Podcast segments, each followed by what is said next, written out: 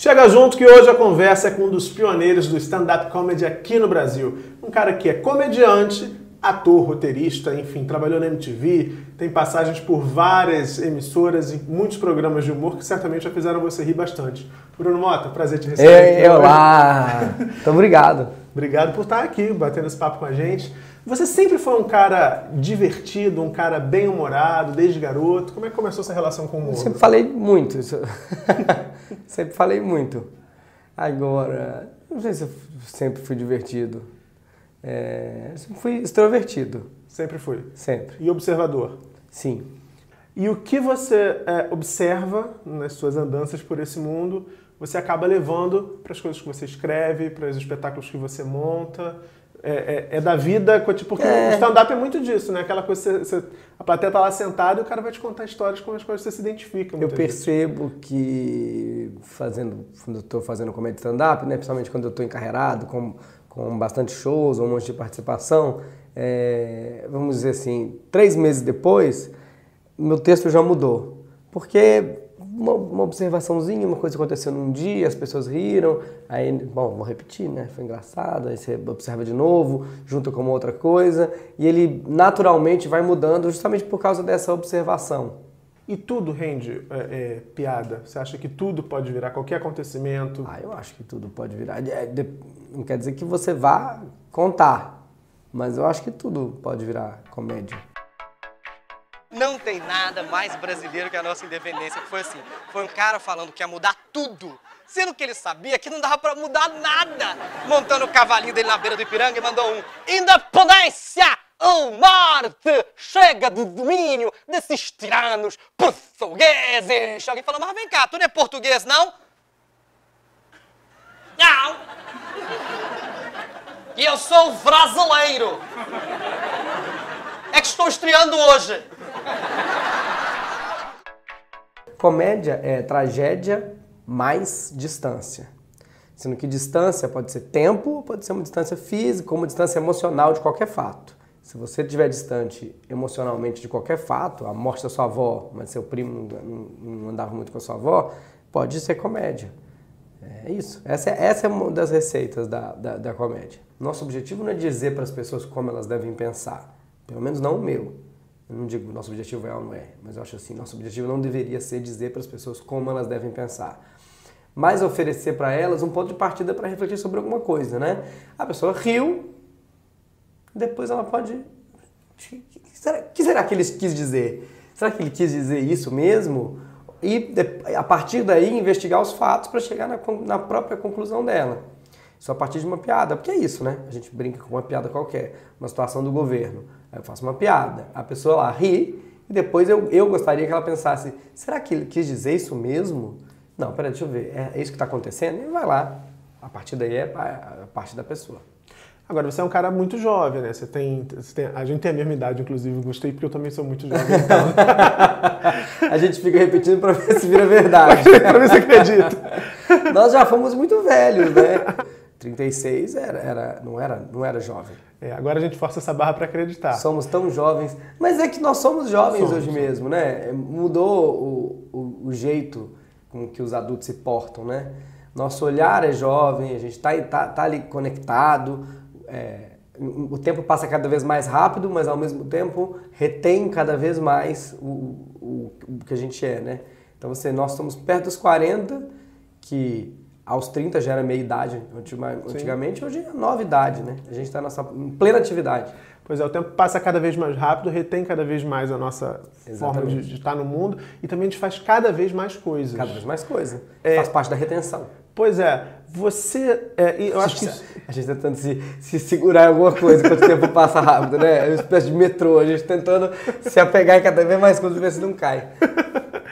Você acha que a, a, internet, me parece, tem muito a ver com essa sensação de que tudo passa muito rápido, que a gente está é, sabendo de muita coisa ao mesmo tempo, o tempo sim. todo. Isso mudou a forma de fazer humor, por exemplo? Muita gente já diz que sim, por exemplo, na TV, sobretudo, na TV aberta. No teu jeito de fazer humor, você acha que a internet teve um impacto decisivo? Eu não consigo dizer se me influenciou, porque ao mesmo tempo também eu sou de uma geração que influenciou a internet, né? Eu sou um dos primeiros virais do YouTube, um dos primeiros youtubers. Hoje tem um milhão de crianças na minha frente. Mas se retroalimentou, né? Uma linguagem que se retroalimentou. O stand-up, por exemplo, é, é a essência principal de, da maioria dos vloggers de sucesso hoje no YouTube. Tanto que eles se voltam para o teatro para fazer, em sua maioria, stand-up. Se ruim, se bom, não, não vamos falar disso agora. Mas eles se voltam para fazer uma coisa muito parecida com isso. O né? caminho natural acaba sendo isso. É, tô dizendo, fa faz assim. Então, assim, o próprio improviso, também muitos deles se voltam para fazer improviso, que é o que a gente fazia no começo e que a gente foi para a internet fazer, entende? Então, acho que é, é muito curioso. Acho que a internet acaba influenciando a televisão. Mas a televisão acaba influenciando a internet, né? Você entra no Twitter, é, na hora de que um programa de televisão muito assistido tá, tá na final, né? Masterchef, por Você exemplo. é um cara que qualquer, muito sobre Masterchef. Mas qualquer jogo de futebol, Sim, qualquer sim. Grande evento que mobiliza a mundial, audiência, né? Oscar, ou capítulo de novela, que não é um Sim. grande evento. Sim. Um capítulo de novela de terça. As pessoas querem estar juntas, né? Como elas gostavam de estar juntas antigamente. Antigamente era numa mesa, no bar, mas hoje tudo bem, você está na sua casa e através do, do Twitter, da internet, né? Uhum. Do Twitter você está junto. Então, a televisão também influencia a internet. É, a internet, todos os veículos correm atrás dessa velocidade, desse jeito, desse assinante, né, para poder pagar dinheiro na internet, mas quando sai uma notícia no jornal, na capa da revista, é dali que vai para a internet. Mas você, desde cedo, certamente teve grandes influências. A gente está falando das influências. Ah, né? É, Quem foi que te influenciou? Quem era que te inspirava assim? Pô, quero ser. Olha, é, como eu, eu prestava atenção em tudo, né? Sou um cara que gosta muito de televisão, assisto tudo, não acompanho nada. Acompanho tudo não assisto nada, pode ser também. É, então, para você ter, para deixar as pessoas um pouco impressionadas, eu sempre lembro meus amigos mais próximos que isso, isso é tudo um preâmbulo dessa resposta, tá? As pessoas me veem fazendo comédia, fazendo especial de comédia Netflix, e rodando o Brasil, e fazendo teatro, e fazendo participação, dando entrevista, vou no Jô, vou no Danilo, são meus amigos, trabalho com a Dinê, fiz parte da geração MTV de comédia, faço improviso. Mas eu sempre lembro meus amigos que eu assim, gente, eu queria ser o Gugu. Era isso que eu queria ser. Sério? É, adorei televisão. Eu também gostava de assistir os Chicos, gostava de assistir é, comédia americana, gosto, de assistir desenho animado, Simpsons, os Chaves, mas o que eu queria era ser o Gugu. Mas o que, que te fascina? Nada contra o Gugu, enfim. Não, O que, mas que te é engraçado fascinava isso. no Gugu? Porque assim, ele não é, exatamente um cara engraçado, por exemplo. Vou te mostrar umas fotos dele de terno rosa e gravata roxa que você vai ver se ele vai engraçado. Mas é isso, assim, é que eu acho que eu não, que eu não, que eu não ia conseguir ser bom o suficiente para ser o Silvio. Então eu falava assim, acho que dá para ser o Gugu, sabe? É, Não, mas o Gugu sempre foi divertido, no sentido de que ele é um excelente apresentador, né? Tudo bem que depois ele também, é, a parte jornalística dele foi fazer dramas, entrevistas. Mas você imagina um cara que tem uns bonecos de pelúcia atrás. Tô falando da época do Viva a Noite, não é nem da época da banheira, não. Não. Tipo, de uns bonecos de pelúcia atrás, e fazia o sonho maluco, e se jogava na lama com as pessoas, e tinha quiz. E dançava o passarinho que ia dançar. E dançava o passarinho, e recebia os sertanejos, entendeu? Recebia uma carta e viajava para fazer uma matéria, conversava com os, com os artistas mexicanos. É um pouco isso, né? Na verdade, na verdade, todo mundo quer, no Brasil, todo, nos Estados Unidos, todo mundo quer ser o Johnny Carson. Todo comediante, todo comunicador quer ser o Johnny Carson. No Brasil, todo mundo quer ser o Silvio. O Silvio é um pouco isso, né? O cara que ele, ele vai lá, né? Ah, você tem que entrar aqui nessa esteira. Eu vou mostrar pra você como é que é. Vai lá nessa, nessa esteira. E quando ele tinha 40, ele se jogava, né? No chão. é, ia lá uma pessoa, ele se jogava com a pessoa, sabe? Agarrava as velhas. Mas você, deixa eu ver, não sei, é a Ivete Sangalo? É famosa? Não sabia? Não sabe quem é na casa dele confunde, mas você, deixa eu ver, minha filha número um. Você não, é você não. Você é minha mulher, vem pra cá, vem pra cá. Um, dois, três, pim, parou, continua. Perdeu tudo! Perdeu, então joga mal, joga mal. É isso, então, assim. mas- Caía na piscina de, no tanque cheio d'água, né?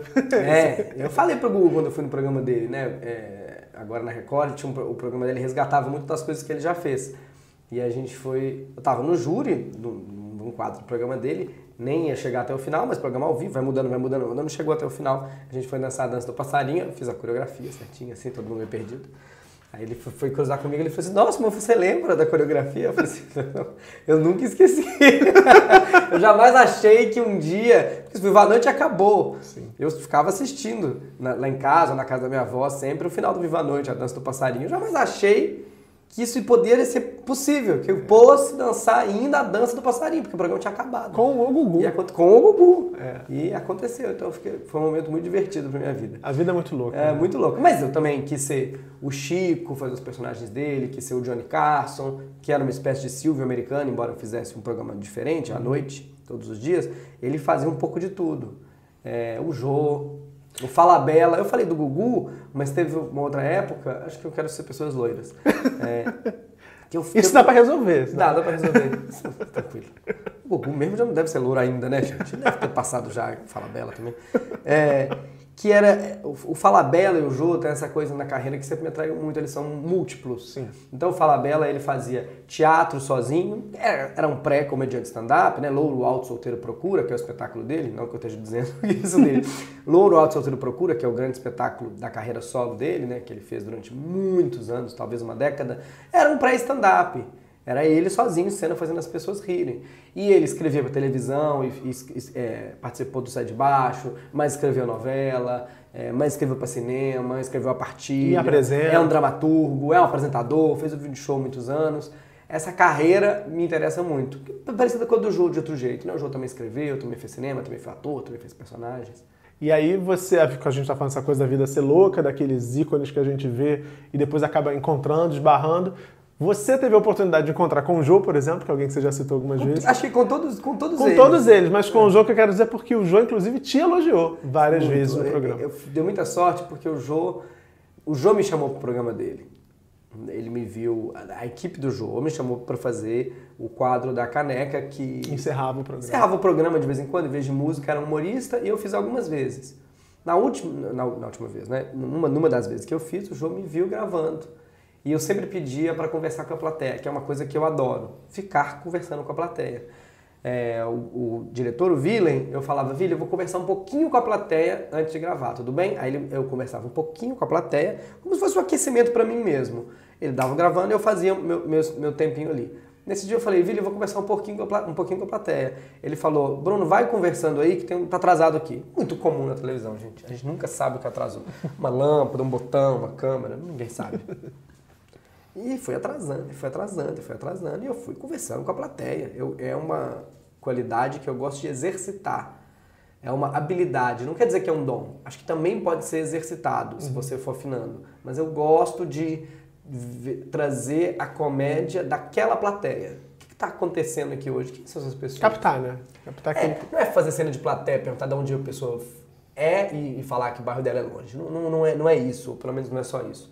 É conversar com a plateia mesmo e vendo o que, que aparece dali. Fiquei ali me divertindo.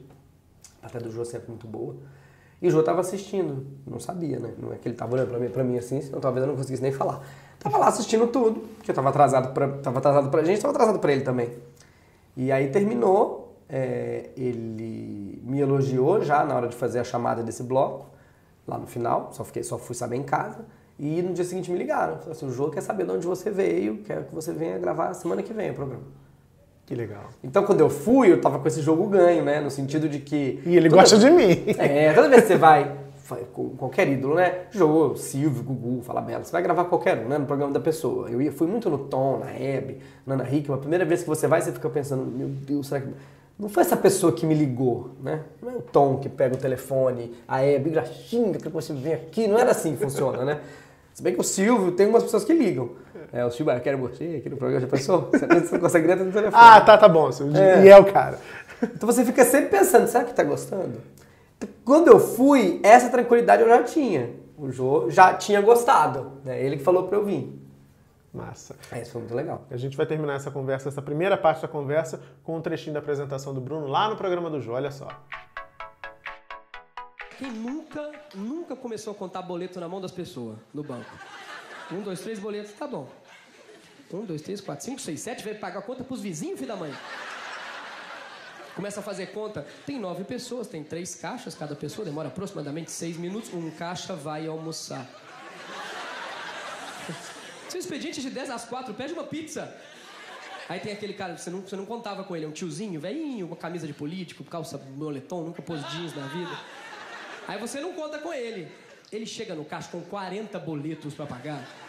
É porque ele era um office velho, você não notou. Era o vovô boy. Para não participar disso, o que, que eu faço? Eu vou no caixa automático lá fora, que o banco fala, vai no caixa automático, é melhor para você. Eu chego no caixa automático, só que tem sempre a pessoa que esqueceu a senha. Não dá vontade de bater nessa pessoa. Decora a senha! Aí chega a sua vez, você esquece a senha.